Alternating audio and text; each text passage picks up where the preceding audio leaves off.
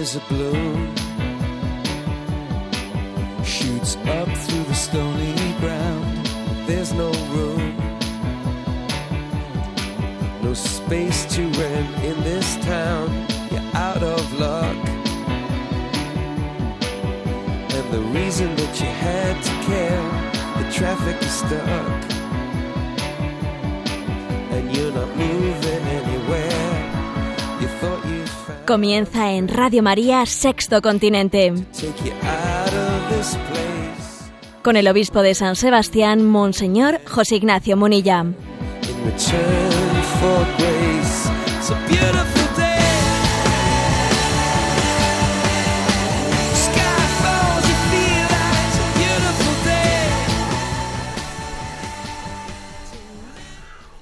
Un cordial saludo a todos los oyentes de Radio María. Un día más, con la gracia del Señor, proseguimos este programa de Sexto Continente que realizamos en Radio María los lunes y los viernes, que así comenzamos ya en esta nueva andadura, lunes y viernes de 8 a 9 de la mañana. Queremos eh, en esta entradilla de este programa hacer un saludo, enviar una, un puente de comunión con nuestros hermanos cristianos de Medio Oriente que están sufriendo la prueba del martirio. De vez en cuando hablamos de ellos, parece que tiene que salir en internet alguno de esos vídeos terribles grabados por los por los miembros del Estado llamados Estado Islámico para que nos acordemos de ellos. Queremos ofrecer el programa de hoy por esos cristianos que continúan en esa situación de terrible de persecución, de martirio en aquellos lugares, mientras que Occidente se pelea no poniéndose de acuerdo en cómo intervenir en aquellos lugares. Los afanes de protagonismo llevan a que si la OTAN se, se enfrenta con Rusia, Rusia con los otros, en- sin capacidad de ponerse de acuerdo frente a un, a un enemigo de la humanidad ¿eh? y del respeto a la dignidad del hombre. Esta semana hemos tenido conocimiento pues, de, algunos, de algunos episodios terribles, ¿no? Como la tortura y crucifixión junto a su padre de un niño de 12 años por negarse a convertirse al cristianismo. Ha sido en la ciudad siria de Alepo, donde los terroristas del autodenominado Estado Islámico torturaron, perdón, mejor dicho, sí, torturaron, pero cortando los dedos a un niño cristiano de 12 años junto a su padre. Eh, son, eran protestantes y hay que decir que, que esto que hemos conocido ahora ¿eh? tuvo lugar junto a la decapitación de, otros ocho cristianos. ¿eh? Nos unimos a, esa, a esos hermanos nuestros cristianos martirizados, en este caso de, protestantes en la ciudad de Alepo, y también hemos conocido otros datos terribles, como han sido en otros lugares la publicación en, otro, en otras zonas distintas de Siria, donde el Estado Islámico pues, pues tiene otro tipo de eh, otro tipo de, de pasos previos antes de llegar al martirio, pues se ha publicado un vídeo en el que a un grupo de cristianos se les hace firmar un contrato de sumisión pagando un impuesto si no quieren ser eh, martirizados, pagando un impuesto elevadísimo de dinero, etcétera. Continúa este, este martirio de los cristianos en Medio Oriente, mientras que Occidente parece que pelea por sus afanes de protagonismo, de, de qué manera nos hacemos presentes, y por cierto, seguimos enviando aviones o misiles a distancia sin tener la capacidad de hacernos presente y coger el toro por los cuernos sobre el territorio. Bien, esta es la, la entradilla. Queremos ofrecer el programa de hoy en comunión con estos hermanos que sufren la prueba del martirio. Y adelante con el programa, que llamamos Sexto Continente porque, porque es una, una referencia a la importancia de la evangelización también de, a través de las nuevas tecnologías, de la evangelización a través de Internet. Y la cuenta de Twitter, arroba obispo Munilla, y el muro de Facebook con el nombre personal de José Ignacio Munilla, pues son un lugar de interacción de este programa con los oyentes. Y también, pues la cuenta el email sextocontinente arroba en el que soléis hacer vuestros comentarios y enviar preguntas. Este es un programa que quiere tener la iluminación de la realidad a la luz del Evangelio. La doctrina social de la Iglesia es un gran tesoro que tenemos, que nos da mucha luz para entender la realidad. Hoy hemos elegido, hoy he elegido un tema de partida que, está teniendo una gran actualidad. Es el tema bueno, suscitado por el caso de esa niña de 12 años, Andrea, se llama ella, una niña que en Galicia, pues eh, recibió, mm, mejor dicho, ¿no? Pues sí, está siendo objeto ¿no? de, de tiras y aflojas porque sus padres, sus padres pidieron la aplicación de la eutanasia hacia ella, o más en concreto, pidieron que se retirase el soporte vital de la hidratación y de la alimentación a la niña, puesto que la niña estaba mm, pues en, una después de muchos años de haber padecido una enfermedad degenerativa progresiva estaba en un estado no por cierto conectada a ningún tipo de máquina no en absoluto sino sencillamente estaba pues de una manera digamos eh, natural pero sujetada sostenida por una hidratación y por una alimentación artificiales a través de una sonda gástrica. ¿no? Y los padres, pues desgastados, eh, desgastados por el sufrimiento de este tiempo, finalmente han pedido, eh, han pedido esa, eh, esa desconexión de la hidratación, de la alimentación. Suponemos que también pues el, sufrimiento y la falta de criterio, obviamente, ¿no? porque eso también es obvio, pues habrá habrá influenciado mucho en ellos. Primeramente el hospital les dijo que eso no se podía hacer, ellos recurrieron también a, pues a la justicia y finalmente también por las presiones que, eh, que el hospital ha recibido, pues han cedido y se le ha, se le ha apartado, se le ha retirado a la niña pues esa, esa nutrición y esa hidratación, por lo menos la, la hidratación se ha reducido pues no las necesidades vitales, sino se ha reducido mínimamente para que la medicación que recibe pueda ser, el cuerpo la pueda aceptar. Quiere esto decir que la niña está en este momento, en sus últimos momentos, sin saber muy bien cuánto vaya a durar esta agonía, puesto que en este momento se está, poco a poco se está deshidratando y se está, pues, de alguna manera, pues quedando desnutrida hasta el punto de que de que termine por morir por esta causa. La causa eh, directa de su fallecimiento va a ser por deshidratación y por desnutrición. Y esto pues ha originado un debate, un debate que es importante que tengamos capacidad de iluminar. ¿eh? Vamos a ver, en primer lugar, eh, recurrimos al punto 2277 del Catecismo de la Iglesia Católica, en donde dice, ¿no? Una acción o una omisión que de suyo o la intención provoca la muerte para suprimir el dolor, constituye un homicidio gravemente contrario a la dignidad de la persona humana y al respeto de Dios vivo, su creador. Fijaros bien lo que dice, o sea, más claro no se puede hablar en el catecismo de la Iglesia Católica. ¿eh? Lo repito, una acción o una omisión que de suyo o en la intención provoca la muerte para suprimir el dolor, constituye un homicidio gravemente contrario a la dignidad de la persona humana y al respeto de Dios vivo, su creador.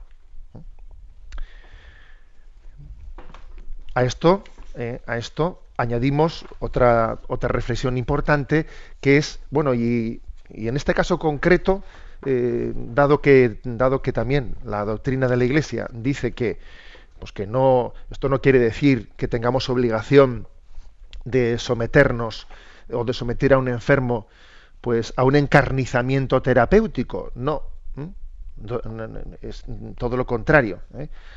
Nosotros hablamos de que tiene que haber pues unos unos medios ordinarios y proporcionados para la conservación de la vida, ¿no? Por lo tanto, los, digamos, los medios, los medios eh, para sostener una vida son obligatorios en la medida que se demuestren que cumplen su propia finalidad, eh, pues proporcionalmente, ¿no?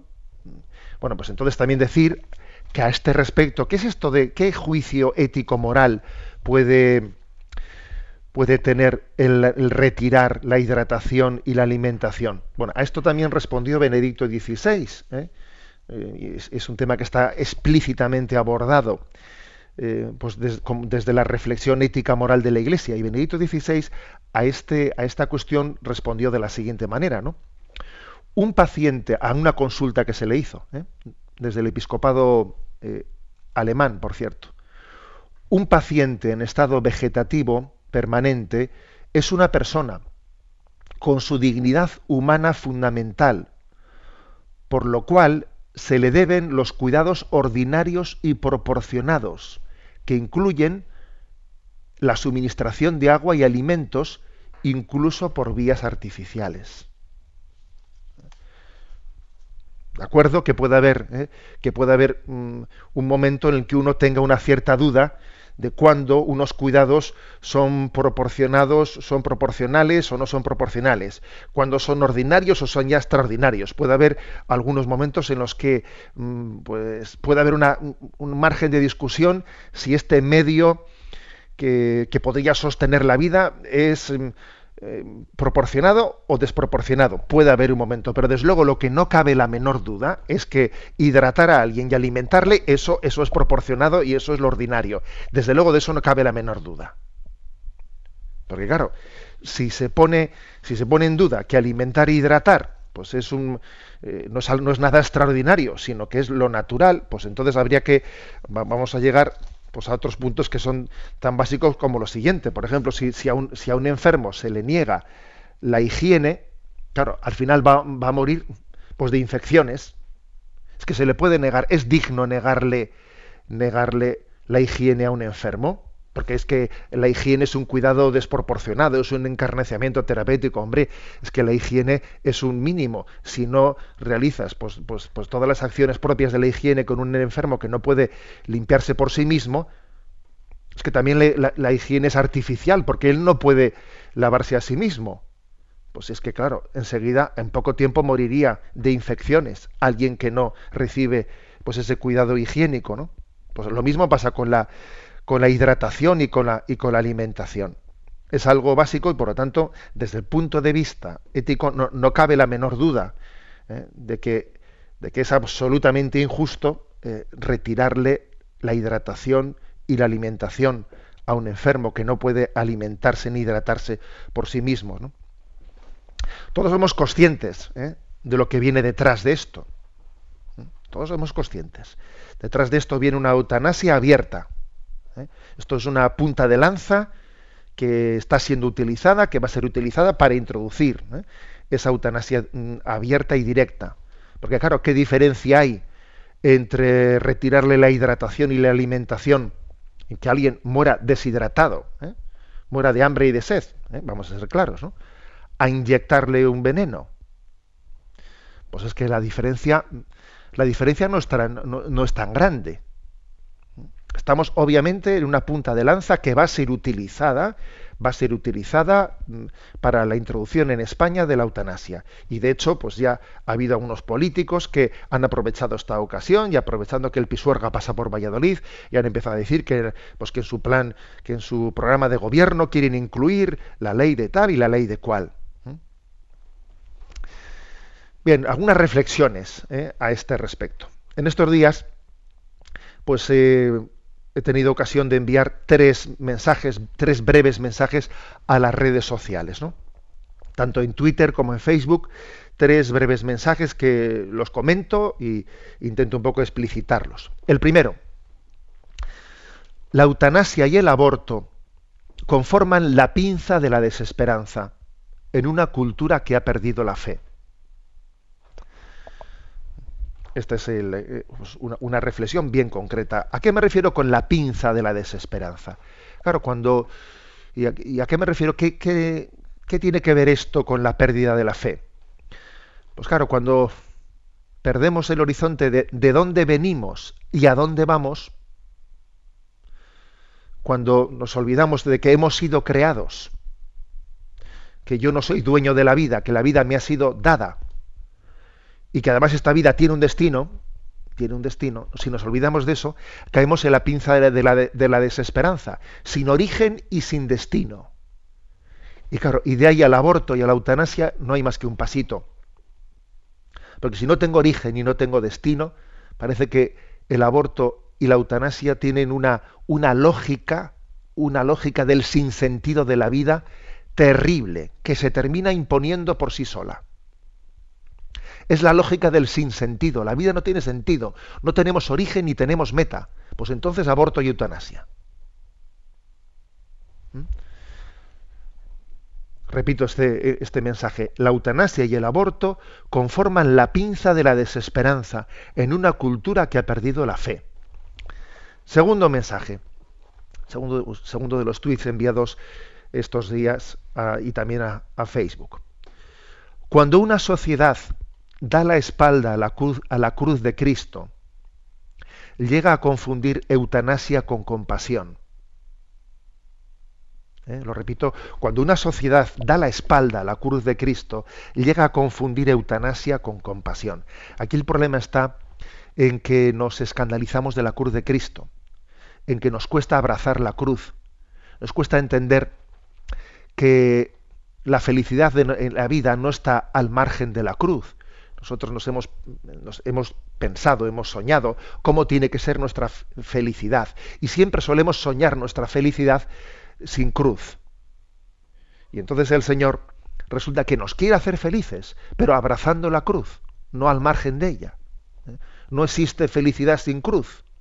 No existe y, uno se da cuenta pues hasta qué punto no se puede pues pues hay, tantísimos casos que hemos visto en los que hay personas que abrazando la cruz e incluso no personas que han que han llevado episodios de decir adoptar hijos cuántas familias hemos visto que han adoptado hijos que habían sido desechados por otras familias porque tenían eh, enfermedades graves degenerativas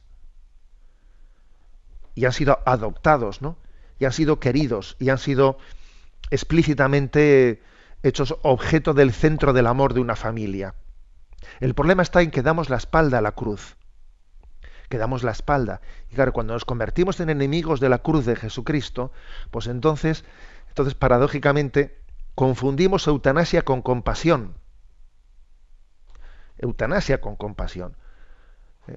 Actuamos actuamos con, entre nosotros como actuamos con, con un animal, que cuando un animal le vemos sufrir, se le sacrifica. ¿eh? Si el caballo se queda pues, con el pie roto y uno se le sacrifica al caballo para que no esté inútilmente sufriendo. Y entonces eh, aplicamos el mismo principio con los hombres que tradicionalmente hemos aplicado con los animales. Porque no entendemos el valor sagrado también implícito en el sufrimiento humano. Existe un valor sagrado en el sufrimiento humano que no existe en el de los animales, que es que tenemos la capacidad de unirnos a la cruz de Cristo. Y unidos a la cruz de Cristo, todo acontecimiento, pues el nacimiento de un niño con unos problemas graves en una familia, un accidente, eh, todas las situaciones, ¿no? Acaban, acaban teniendo un valor sagrado y acaba, y acaba siendo, pues casi la vocación, a la, acaba convirtiéndose en un vehículo para, para encauzar la vocación al amor para la que todos hemos, hemos nacido.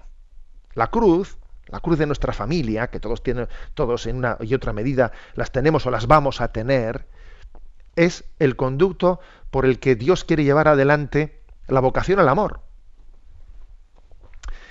Tercer, tercero de los mensajes enviados a las redes sociales, bajo el hashtag de eutanasia.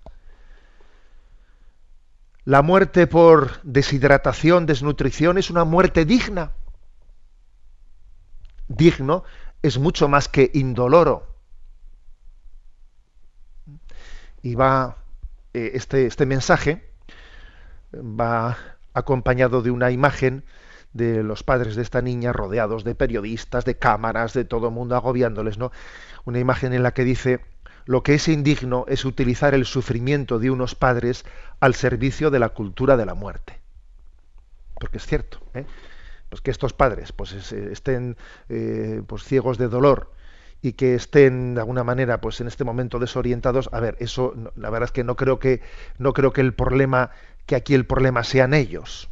¿eh? puede haber muchas personas que cuando están colmadas de dolor, cuando están colmadas de dolor, pidan el suicidio, pidan lo que sea. eso no tenemos que escandalizarnos de que eso ocurra.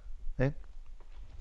Pero lo que me parece más terrible, lo que me parece que tiene mucha más maldad, es utilizar ese dolor, ese, esa desorientación, ese sufrimiento de unos padres al servicio de la cultura de la muerte. ¿eh?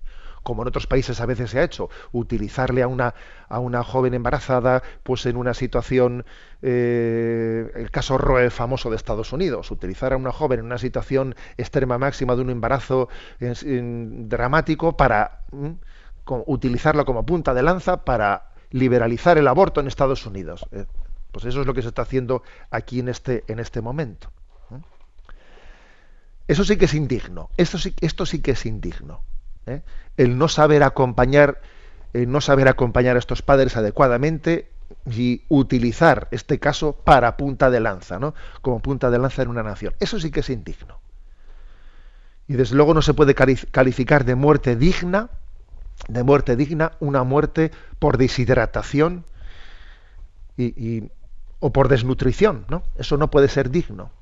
Porque aquí la palabra digno la hemos reducido en la práctica a no tener dolor.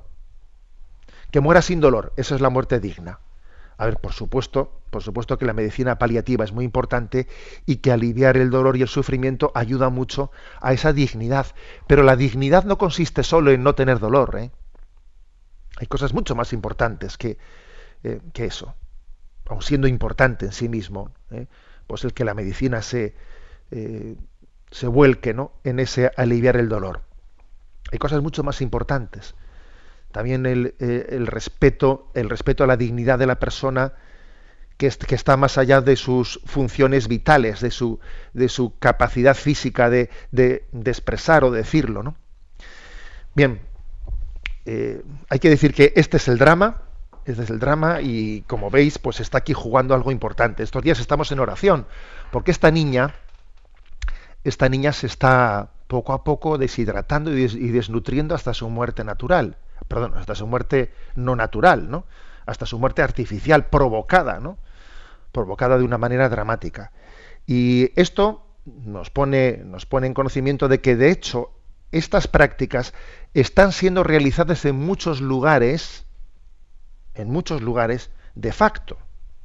Aquí esto ha salido a la luz porque el equipo médico de ese hospital en principio se negó. Y como se negó, pues eh, la familia recurrió pues, a, la, vía, a los tribunales. Y este ha sido el, el, motivo de que esto ha salido a la luz. Pero ojo, eh, en muchos hospitales, y con, no solo con niños, con, con personas mayores, esto está ocurriendo con frecuencia. Entre otras cosas, porque en España, eh, al final, pues son las comunidades autónomas, cada una las que pues llevan adelante los protocolos de sanidad dependiendo en cada comunidad autónoma como, eh, pues, de qué manera se, se desarrolla estas, estos temas. Y esto está ocurriendo con mucha frecuencia.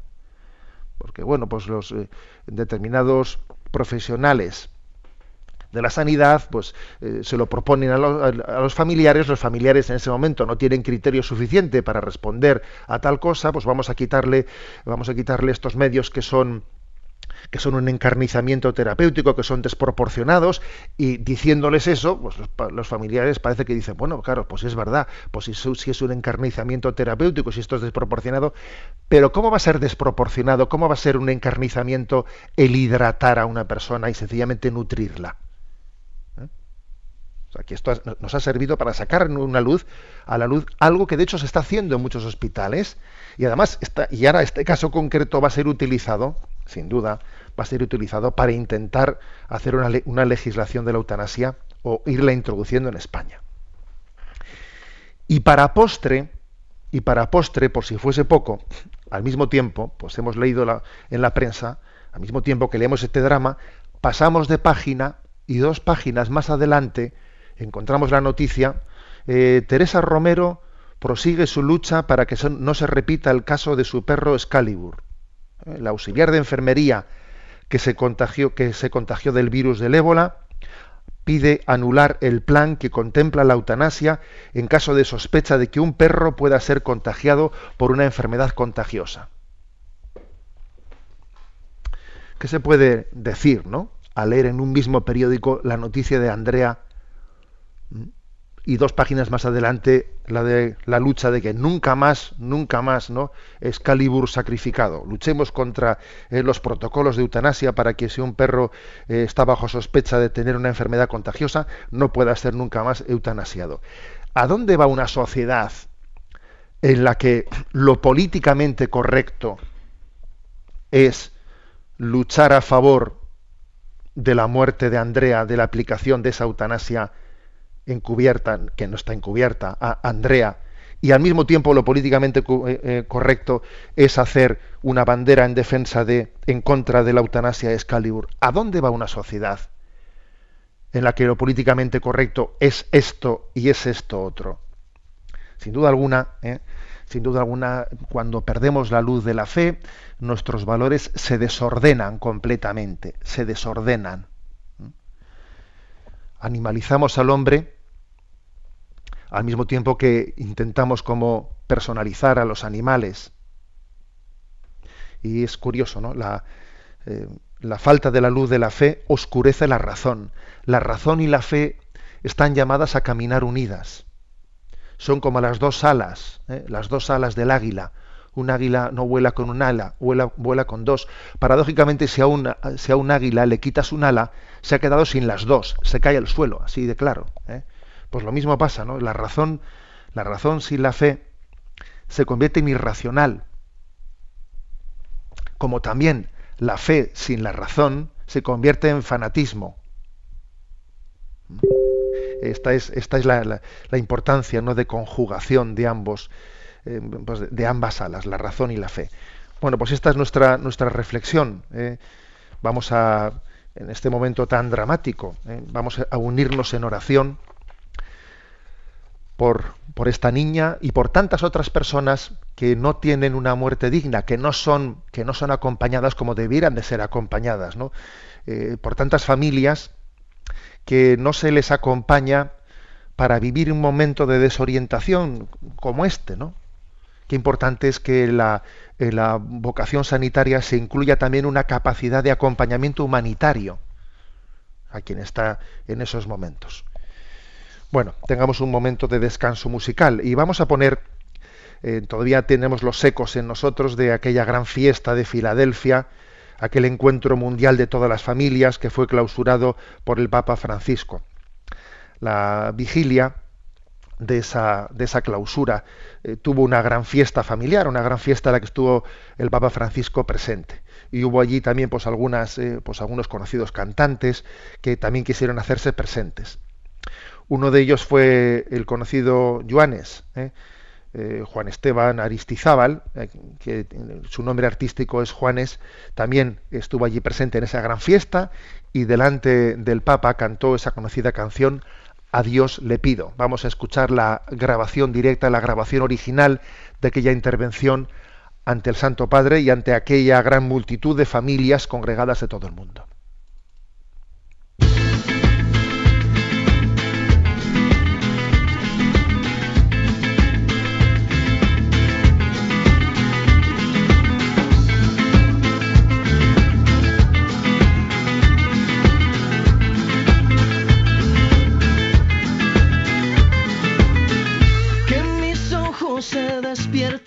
Con la luz de tu mirada. Yo a Dios le pido que mi madre no se muera y que mi padre me recuerde. A Dios le pido que te quedes a mi lado y que más nunca te me vayas mi vida. A Dios le pido que mi alma no descanse cuando de amarte se trate mi cielo. A Dios le pido por los días que me quedan y las noches que aún no llegan yo. A Dios le pido por los hijos de mis hijos y los hijos de tus hijos. A Dios le pido que mi pueblo no derrame tanta sangre y se levante mi gente. A Dios le pido que mi alma no descanse cuando de amarte se trate mi cielo. A Dios le pido un segundo más de vida para darte y mi corazón entero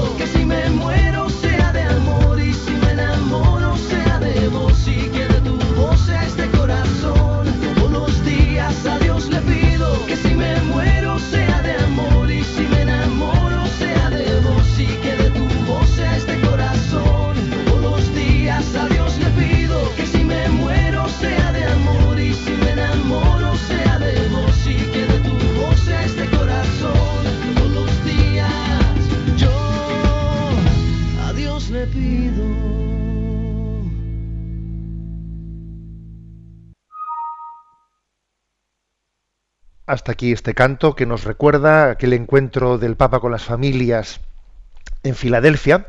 Y ahora vamos a seguir porque nuestro programa también está pegado no solo a la actualidad, digamos, social, también está pegado a la actualidad litúrgica. Y es que antes de ayer celebrábamos el Día de la Virgen del Rosario. Y me parece que es una buena oportunidad para recordar qué es el rosario para nosotros.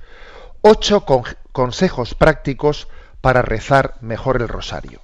Este es un artículo del padre Evaristo Sada, eh, que tiene, que tiene pues ya un tiempo de su publicación, pero que desde luego me parece que es plenamente actual con motivo de la celebración de la Virgen del Rosario, para recordarnos a todos que estamos hablando de la que San Juan Pablo II decía que era su oración predilecta, plegaria maravillosa, en su sencillez y en su profundidad.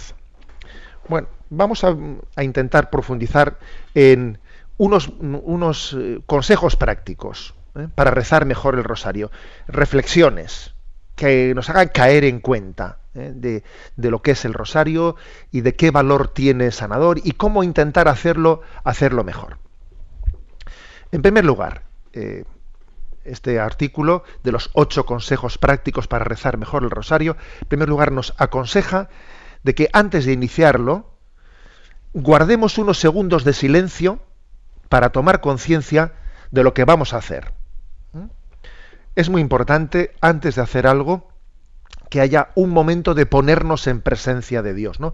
Caer en cuenta, caer en cuenta de ello. Eso también nos lo dice Santa Teresa de Jesús a la hora de explicarnos cómo intentar hacer la, oración mental. ¿eh? Lo primero en la oración mental, antes de entrar en diálogo, antes de entrar a decirle cosas a Jesús, es ponerme en presencia de Dios.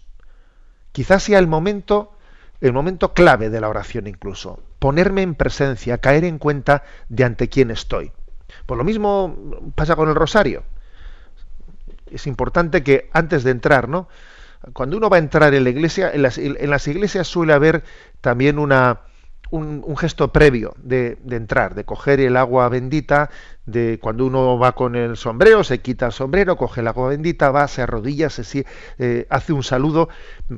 Este es, este es un paso previo que supone no, no asumir el rosario de una manera inconsciente. Necesitamos ser conscientes, necesitamos caer en cuenta, eh, caer en cuenta de lo que vamos a hacer. Bueno, primera, primer consejo. Segundo, mm, si es posible, nos puede ayudar mucho el tener en el, eh, rosario ante una imagen de la Virgen María, ante una estampa, eh, si, es, si es durante todo el rosario o durante un momento en el inicio, intentar también hacer una aplicación de sentidos. ¿eh? Porque somos así, porque necesitamos ver, tocar ¿eh? y palpar. ¿eh? Y es como cuando uno va a Lourdes y allí ve, pues como también los fieles, pues pasan por la cueva y van tocando la, van tocando la piedra y, y van santiguándose con ese agua que han tocado. Es decir, no tengamos, no nos avergoncemos de nuestra necesidad también de percepción a través de los sentidos. Y es bueno ¿eh? que también hagamos una aplicación de sentidos y, tengamos una imagen que nos parezca especialmente preciosa, que nos parezca especialmente entrañable y una imagen y un rostro de la Virgen del cual, pues no sé, sintamos una, un, especial eh, pues enamoramiento de, ese rostro porque, porque nos, nos sugiere una belleza de Dios. ¿eh? Busquemos imágenes bellas, busquémoslas. y y tengámoslas presentes ¿no? en el momento en que vayamos a rezar el rosario.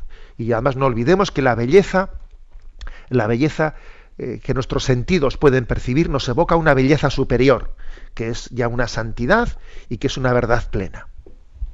Tercer consejo.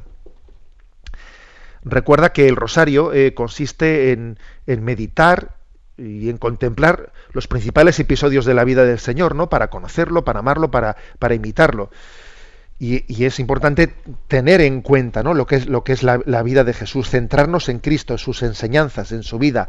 Yo suelo decir a los peregrinos cuando van a Tierra Santa que la verdad es que visitar Tierra Santa ayuda muchísimo posteriormente para el rezo del Santo Rosario, porque uno, cada misterio del Rosario lo, lo está ubicando en un lugar determinado y además también de hacer esa aplicación de los sentidos, de ver en qué lugar ocurrió, también ayuda mucho el tener en cuenta el pasaje evangélico que está evocando. Pues la oración de Jesús en el huerto, etcétera, etcétera. ¿eh? Remitirnos a la contemplación del pasaje evangélico que estamos meditando en ese misterio. Cuarto lugar, cuarto lugar. Contemplar con María, con María el rostro de Cristo. Nos ponemos al lado de María y juntamente con ella recordamos a Cristo. Esto es como se suele hacer en ese famoso Via Lucis, eh, en ese Via Crucis hecho, hecho desde María, mejor dicho, junto a María, que María después en la Pascua, en la resurrección, hace como un recorrido hacia atrás de cómo ha sido la pasión de su Hijo y es recordar la, recordar la pasión acompañados de María. Bueno, algo así, ¿eh? es contemplar eh, con María el rostro de Cristo. Durante el rosario, María trabaja de manera especial en nuestra alma, modelando en ella la imagen de Jesús.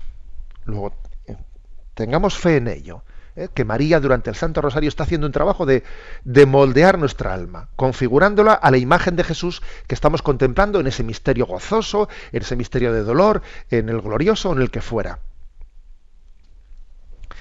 Quinto consejo, que yo creo que está muy unido al anterior, esta es eh, bastante unido al anterior. Dice, rezar el rosario es rezar desde el corazón de María. ¿eh? María es modelo insuperable de contemplación.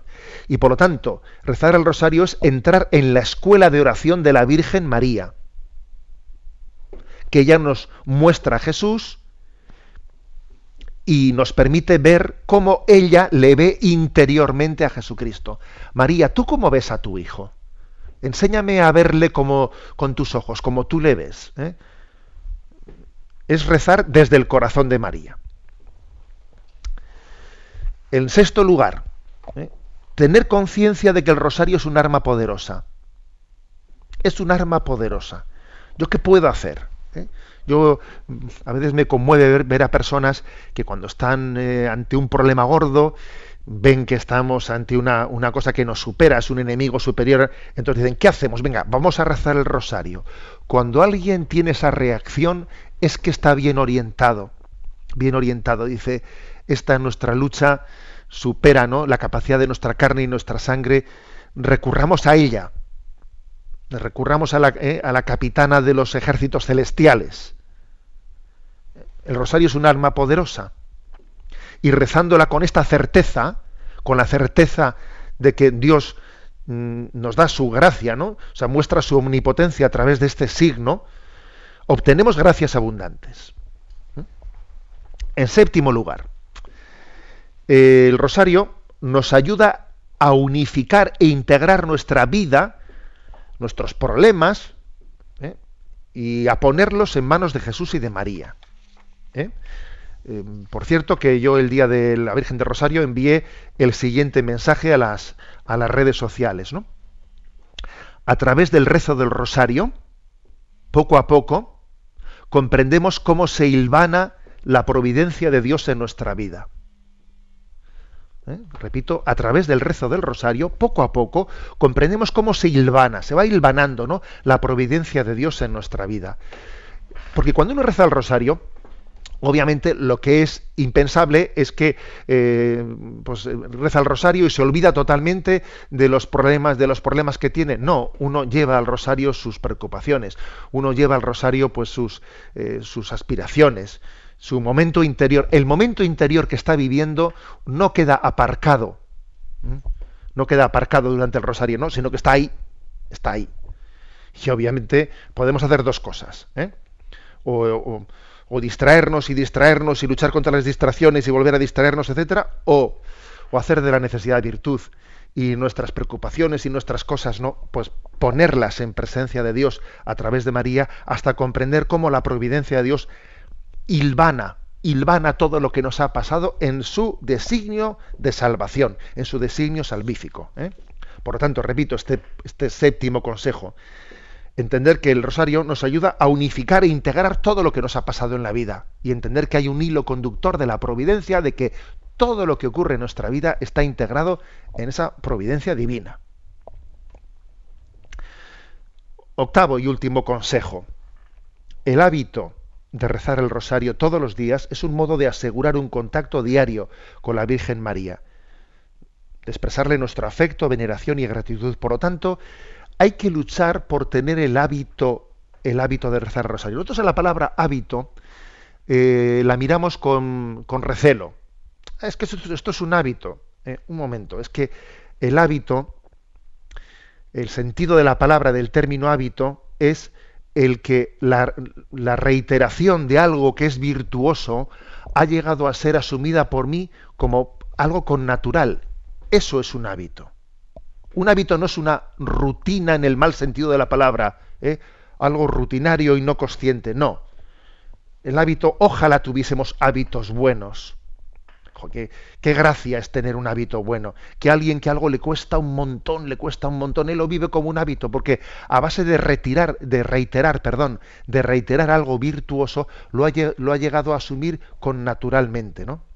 Es una gracia llegar a adquirir el, el hábito del rezo del rosario. El otro día me decía una persona y me conmovía. ¿eh? Fui a visitar a una persona, a una persona en el hospital, en el psiquiátrico, y, me decía, pues cómo pues el rezo del rosario lo tiene totalmente asumido pues desde, desde hace muchísimos años desde joven y no lo deja nunca ¿eh? Y no lo deja nunca y me conmovía no ver que pues que una persona y además en situación difícil etcétera pues expresa, expresa eso. Eso es un, es un regalo de Dios el tener, el tener ese hábito. Y a veces hemos caído en la tentación de decir, va, es que no lo rezo bien, para rezarlo de esta manera.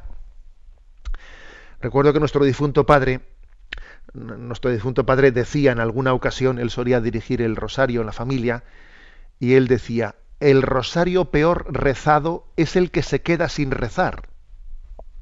¿Eh? Porque claro, a ver si ahora yo con la excusa de que de que no es perfecto mi, oración, voy a dejar de hacerla. Ya te digo yo, ¿eh? que eso es una tentación.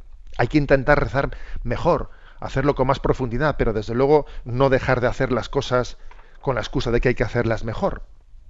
Bueno, valgan estos ocho consejos prácticos para rezar mejor el rosario. Y aunque sea brevemente, vamos a escuchar un momento otra de las intervenciones que hubo en aquella fiesta de la familia que fue la de Andrea Bocelli, quien también cantó delante del Papa y delante de las familias allí congregadas.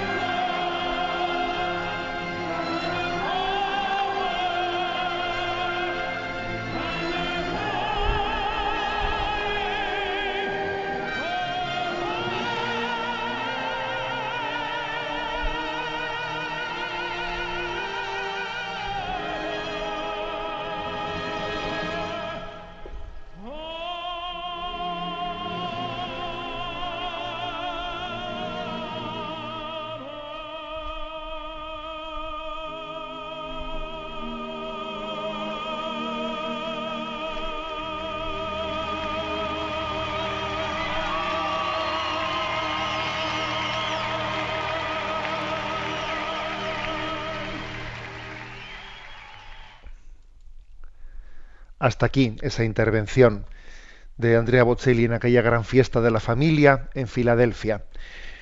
Bueno, y sabéis también que este, este programa tiene un momento de respuesta a las preguntas que los oyentes han planteado, especialmente es a través de el email sextocontinente arroba radiomaria.es y a Cristina, que está en los estudios de Madrid, le vamos a pedir que nos presente las preguntas que hemos seleccionado. Buenos días, Cristina.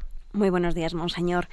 La primera de ellas es de Miguel Ángel Gutiérrez Cortés, que dice, Monseñor, ¿se puede interpretar como un ataque del demonio contra la Iglesia y el sínodo sobre la familia el caso desgraciadamente coincidente de la noticia del sacerdote polaco declarándose como persona de tendencia homosexual y por lo visto con compañero sentimental? Bueno, de, sobre ese tema han llegado bastantes, bastantes preguntas, etcétera, ¿no? Lo cual quiere decir que que también ha conmovido, ¿eh? pues posiblemente sin duda alguna ya había una estrategia de conmover, ¿no? Eh, pues a muchos fieles, la opinión pública, etcétera. Pero bueno, eh, Miguel Ángel hace una pregunta concreta sobre hasta qué punto se puede interpretar como un ataque del demonio, ¿no?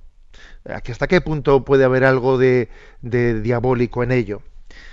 Bueno, yo recuerdo que la Madre Teresa de Calcuta, decía en una, en, una de sus eh, esos flashes, porque ella era muy de enviar unos flashes de pensamiento ¿no? cuando, cuando decía una palabra.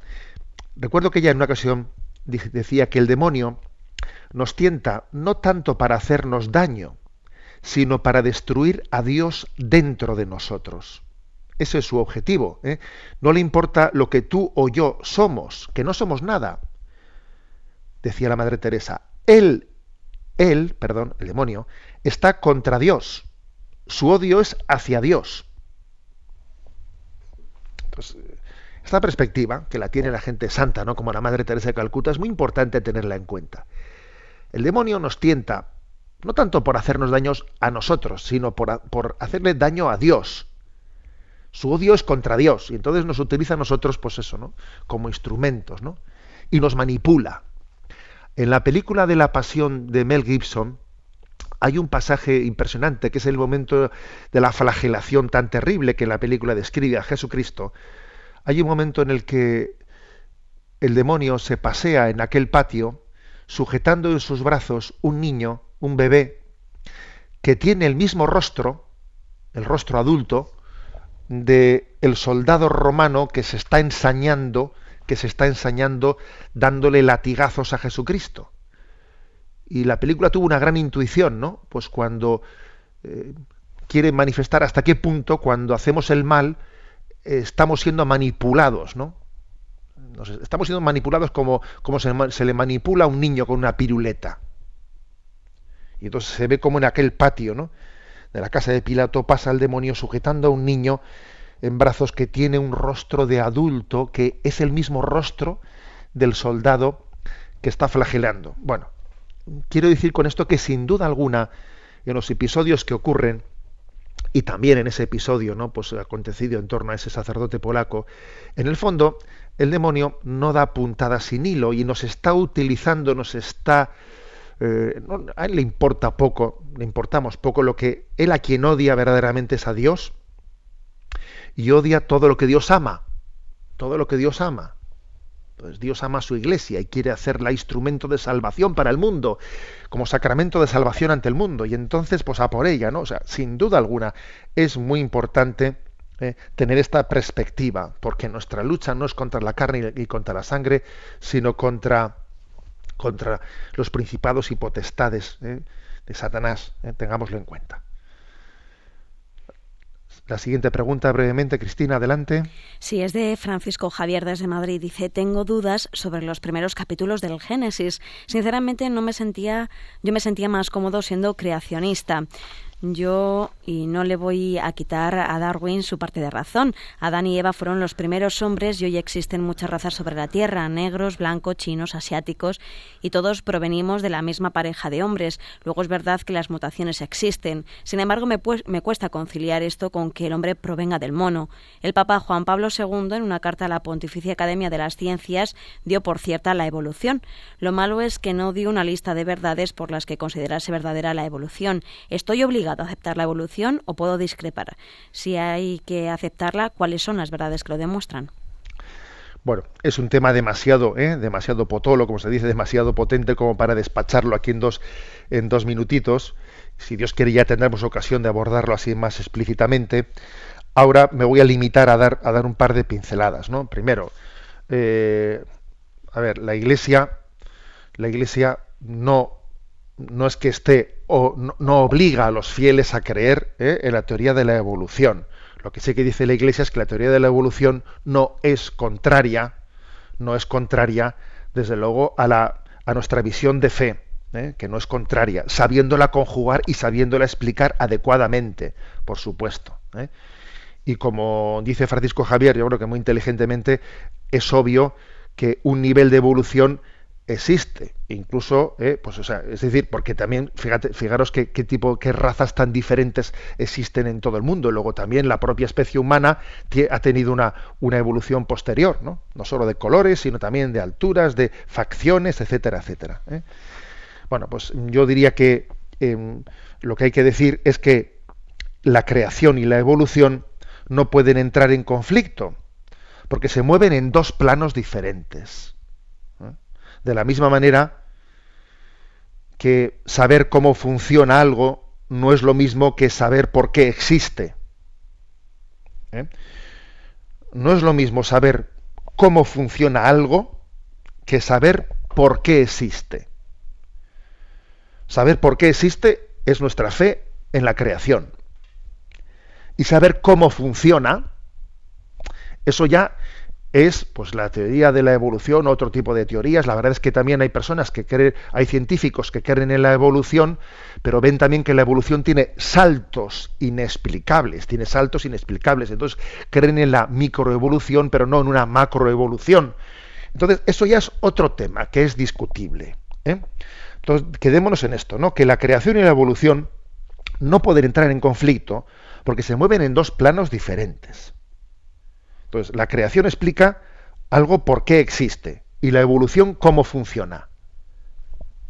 Son dos niveles diferentes, aunque luego, obviamente, pues como dice Francisco Javier, también habrá que responder a ciertas preguntas de cómo se conjugan ambas cosas. Pero bueno, como decía, es demasiado para, eh, para explicar en, un, eh, en una respuesta a una pregunta como la de hoy. Ahora nos quedamos en esa, eh, en esa primera consideración.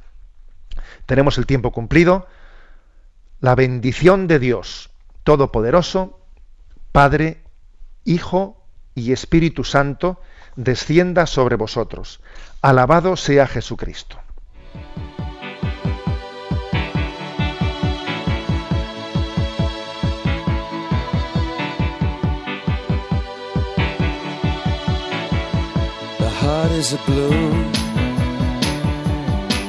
shoots up through the stony ground. There's no room, no space to rent in this town. You're out of luck. And the reason that you had to care, the traffic is stuck. And you're not moving anywhere. You thought you'd found a friend. Han escuchado en Radio María Sexto Continente, un programa dirigido por el obispo de San Sebastián, Monseñor José Ignacio Monilla.